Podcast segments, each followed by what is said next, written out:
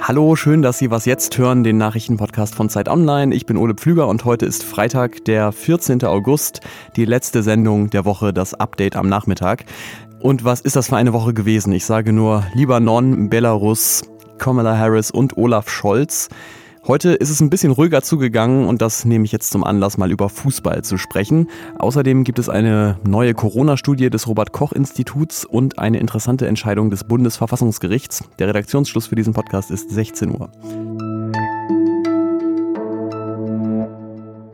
Ja, das war, glaube ich, gestern Abend die vielleicht größte Überraschung dieser Fußball-Champions League-Saison. Ähm, RB Leipzig hat Atletico Madrid 2 zu 1 geschlagen und ist jetzt im Halbfinale der Champions League und das nur elf Jahre nachdem RB Leipzig überhaupt gegründet wurde natürlich muss man sagen, hinter Leipzig steckt ganz viel schnelles Geld von einem gewissen Hauptsponsor aus Österreich, aber gleichzeitig ist es natürlich so, dass auf dem Niveau im Fußball alle Vereine irgendwie ganz viel schnelles Geld von gewissen Hauptsponsoren haben. Deswegen ist es schon überraschend, dass Leipzig da jetzt so schnell so weit gekommen ist. Und warum das so ist, darauf hat ja vielleicht unser Sportredakteur Oliver Fritsch eine Antwort. Hallo Olli. Hallo Ole. Tja, wir haben ja gestern noch in der Vorbereitung überlegt, ähm, ich könnte dich fragen, jetzt ist nur noch Bayern dabei von den deutschen Mannschaften. Was heißt das für den deutschen Fußball? Ich kann es dich jetzt aber nicht fragen, weil die Leipziger offenbar was dagegen hatten. Wie weit ist denn RB auf seinem Weg? Kann man sagen, dass da jetzt gerade sowas wie neuer deutscher europäischer Topclub entsteht? Zunächst mal, Ole, bin ich wirklich sehr froh, dass wir nicht vor dem Spiel gesprochen haben. Da hätte ich nämlich wahrscheinlich gesagt, Leipzig hat eigentlich kaum eine Chance gegen das Spitzenteam Atletico, das ja Liverpool rausgeworfen hat.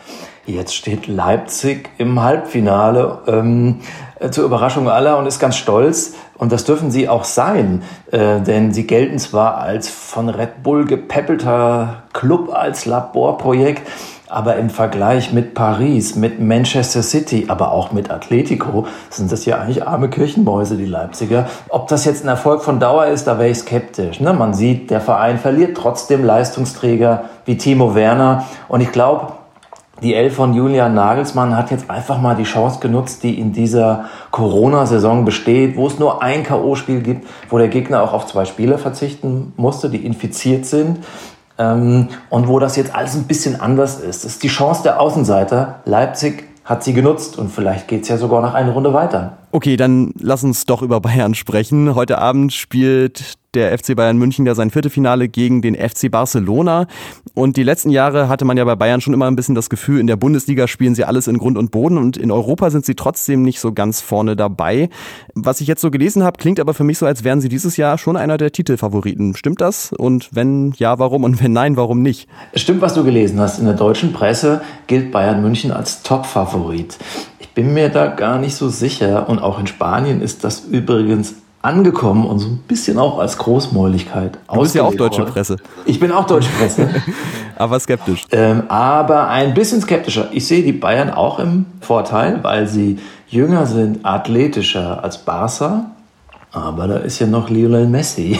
Und äh, knapper Vorteil für Bayern. Aber es wird ein spannendes Spiel. Und Titelchancen? Titelchancen äh, sind so gut wie lange nicht mehr. Ganz einfach auch, weil andere Vereine nicht mehr so gut sind, wie sie waren. Die Konkurrenz ist ein bisschen schwächer als in den letzten Jahren. Mein Favorit bleibt aber Manchester City. Gut, dann gucken wir mal, was aus der Prognose wird. Danke dir, Olli Fritsch, und viel Spaß beim Gucken heute Abend. Ja, danke. Dir auch. Eine der ganz großen Fragen in der Corona-Pandemie, das ist die, wie viele haben es eigentlich gehabt und wie viele haben es gerade? Denn solange nicht alle ständig getestet werden, gilt das, was Claudia Santos-Hövener vom Robert-Koch-Institut heute gesagt hat. Da nicht alle Infektionen mit Symptomen einhergehen oder aus anderen Gründen erkannt und gemeldet werden, liegt die Zahl der durch diese Studien erfassten Infektionen deutlich über der Zahl der bisher bekannten und gemeldeten Fälle. Es gibt also weiterhin eine große unbekannte Dunkelziffer und Höfner hat heute eine RKI-Studie vorgestellt, die diese Dunkelziffer vielleicht ein bisschen besser beleuchten kann. Durchgeführt wurde die in Kupferzell, das ist in Baden-Württemberg, wo es im Mai einen Corona-Ausbruch gab. Insgesamt sind 2200 Menschen für diese Studie nochmal gründlich getestet worden und das Ergebnis war? Im Rahmen der Studie waren in Kupferzell etwas mehr als 3,9 ähm, mal mehr Infektionen als bisher bekannt. Das heißt jetzt allerdings auch wieder nicht, dass man einfach die Zahl der bekannten Infektionen mal vier nimmt und dann hat man die richtige Zahl. Dafür ist einfach die Anzahl der Tests und auch das Infektionsgeschehen regional zu unterschiedlich. Ganz interessant ist auch noch ein anderes Ergebnis. Relativ wenig Infizierte hatten gar keine Symptome, nämlich nur knapp 17 Prozent. Und das widerspricht erstmal den Schätzungen zum Beispiel der amerikanischen Seuchenschutzbehörde CDC. Die geht nämlich davon aus, dass etwa 40 Prozent der Erkrankungen symptomlos sind.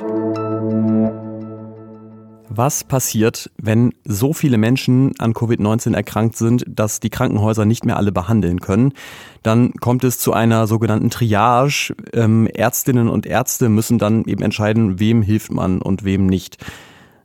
So sehr alle natürlich hoffen, dass diese Situation niemals eintreten wird, trotzdem muss man sich darüber Gedanken machen, was passiert dann, gerade jetzt, wo die Zahlen wieder steigen. Und viele Menschen mit Behinderungen und Vorerkrankungen befürchten, dann benachteiligt zu werden, weil sie möglicherweise geringere Chancen auf Heilung haben oder das zumindest so gesehen wird. Und neun davon hatten einen Eilantrag beim Bundesverfassungsgericht gestellt, um die Regierung zu zwingen, diesen Fall zu regeln. Dieser Antrag ist zwar abgelehnt worden, das ist heute bekannt geworden, das heißt aber nicht, dass das Verfassungsgericht keinen Regelungsbedarf sieht. Das heißt nur, im Moment ist das noch nicht so eilig, weil es unwahrscheinlich ist, dass es sehr bald zu dieser Triage-Situation kommt. Der Beschluss ist allerdings schon im Juli gefasst worden und jetzt veröffentlicht. Das kann also sein, dass das Ganze bald wieder Thema wird für die Richterinnen und Richter. Was noch? Was würden Sie tun, wenn Sie plötzlich Präsident oder Präsidentin der USA wären? Kann man ja mal drüber nachdenken. Ich bin mir mit einer Sache ziemlich sicher, ich wäre wahrscheinlich so überfordert, dass ich gar nichts auf die Reihe kriegen würde. Trotzdem würde ich natürlich mein Bestes geben und versuchen, so die großen Probleme in den Griff zu bekommen, also Klimawandel, Rassismus, Armut, die Corona-Krise. Und zumindest in diesem zweiten Punkt unterscheide ich mich offenbar von Donald Trump, denn der hat natürlich auch ein Problem, aber ein ganz anderes. So showerheads, you take a shower, the water doesn't come out. Es kommt nämlich nicht genug Wasser aus seiner Dusche, um sich die Haare ordentlich zu waschen. You want to wash your hands, the water doesn't come out. Darüber hat er sich jetzt schon mehrfach öffentlich und lauthals beschwert und zum Glück hat er ja die Macht, daran was zu ändern. Seit 1990 dürfen in den USA nämlich pro Minute nur knapp 10 Liter Wasser aus so einem Duschkopf kommen und jetzt will die US-Regierung aber die entsprechenden Verordnungen so ändern, dass das in Zukunft deutlich mehr sein kann. Äh, ja, ich würde jetzt gerne noch irgendwie eine Pointe dazu liefern, aber mir fällt da eigentlich wirklich nichts mehr zu ein. Was mir aber noch einfällt, ist, dass ich Ihnen jetzt ein schönes Wochenende wünsche nach dieser, ich habe es gesagt, turbulenten, nachrichtenreichen Woche. Wenn Sie noch ein bisschen tiefer einsteigen wollen in eins der Themen, nämlich die Krise im Libanon, dann empfehle ich Ihnen unseren Politik-Podcast, das Politikteil. Da ist nochmal Lea Frese zu Gast, also guter Hörstoff fürs Wochenende. Nebenbei können Sie uns dann gerne auch noch Mails schreiben an wasjetzt.zeit.de. Ich bin Ole Pflüger. Tschüss, bis zum nächsten Mal.